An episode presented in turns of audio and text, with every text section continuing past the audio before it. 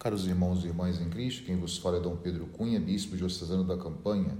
Hoje é domingo, dia 18 de julho, estamos celebrando o 16º domingo do tempo comum, cujo evangelho é o de Marcos 6, 30 a 34, que nos diz assim: Naquele tempo os apóstolos reuniram-se com Jesus e contaram tudo o que haviam feito e ensinado. Ele lhes disse: Vinde sozinhos para o lugar deserto e descansai um pouco Havia de fato tanta gente chegando e saindo que não tinham tempo para comer. Então foram sozinhos de barco para um lugar deserto e afastado.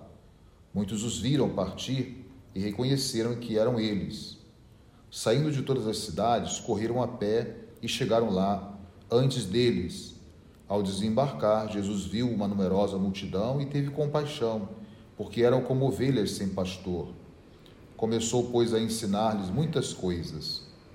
Como nós vimos na semana passada, caros irmãos e irmãs, Jesus enviou os seus discípulos dois a dois. E agora, hoje, os apóstolos estão regressando desta missão e, ao mesmo tempo, comunicando a Jesus os vários acontecimentos e também aquilo que eles ensinaram. Eles estavam entusiasmados com a experiência missionária e, ao mesmo tempo, com os fatos que acompanharam a pregação deles. Então, Jesus lhes propõe ir a um lugar deserto descansar distante da multidão, como nós vimos nos versículos 31 e 32. Era dizer, uma maneira de não apenas repousar, mas também uma espécie de uma avaliação de tudo aquilo que eles realizaram por esse mandato missionário do Senhor Jesus. Essa pausa ela é fundamental, não para cair no ócio eh, físico, mas para melhorar o projeto do anúncio do Reino de Deus a partir de uma reflexão e de uma avaliação. Lembremos-nos também que o deserto das Escrituras Sagradas é a imagem do lugar da aliança de Deus com o seu povo.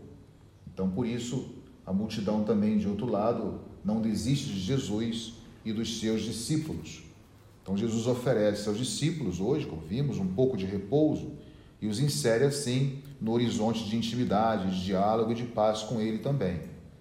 O silêncio e o repouso não são simplesmente uma necessidade psicológica ou uma exigência fundamental é, física, mas muito mais espiritual. O repouso descrito no Evangelho é, por dizer, cheio de sinais reveladores de Jesus. Ele prepara os discípulos para dar continuidade à missão, ele alimenta a vida e a missão dos discípulos, uma vez fortalecidos por esse repouso, eles estarão também mais preparados para a missão com Jesus.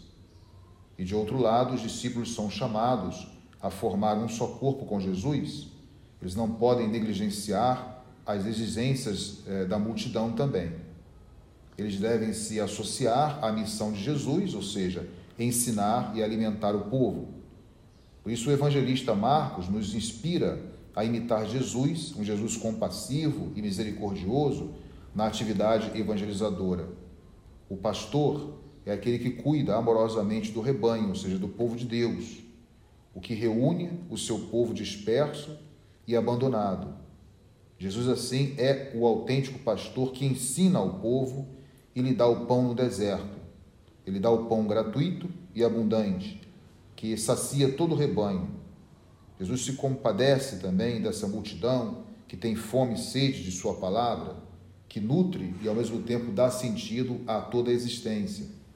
Ele dá o pão da palavra, que sacia primeiro o espírito do homem, palavra que preenche o homem plenamente, que dá um significado mais profundo à vida. Vimos um Jesus totalmente entregue e focado no anúncio do reino de Deus, um Jesus que quer estar junto do seu povo, vendo e sentindo as suas necessidades e também carências Jesus nos ensina hoje a não cairmos no puro e vazio discurso, mas atrair a multidão com gestos de misericórdia e compaixão, a sermos sensíveis às ovelhas cansadas e abatidas por diversas dores, frutos de injustiça, desigualdade e indiferentismo que muitas vezes imperam no nosso mundo. Que a compaixão sentida por Jesus hoje, ao ver a multidão abatida, possa preencher e sensibilizar também os nossos corações, a fim de nos abrirmos aos mais necessitados, vulneráveis e os últimos de nossa sociedade.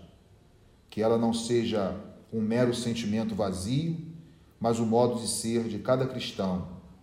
Assim seremos capazes de sentir como Jesus sentia e amar como Jesus amou.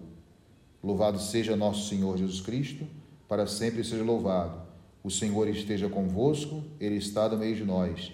Seja bendito o nome do Senhor, agora e para sempre. A nossa proteção está no nome do Senhor, que fez o céu e a terra.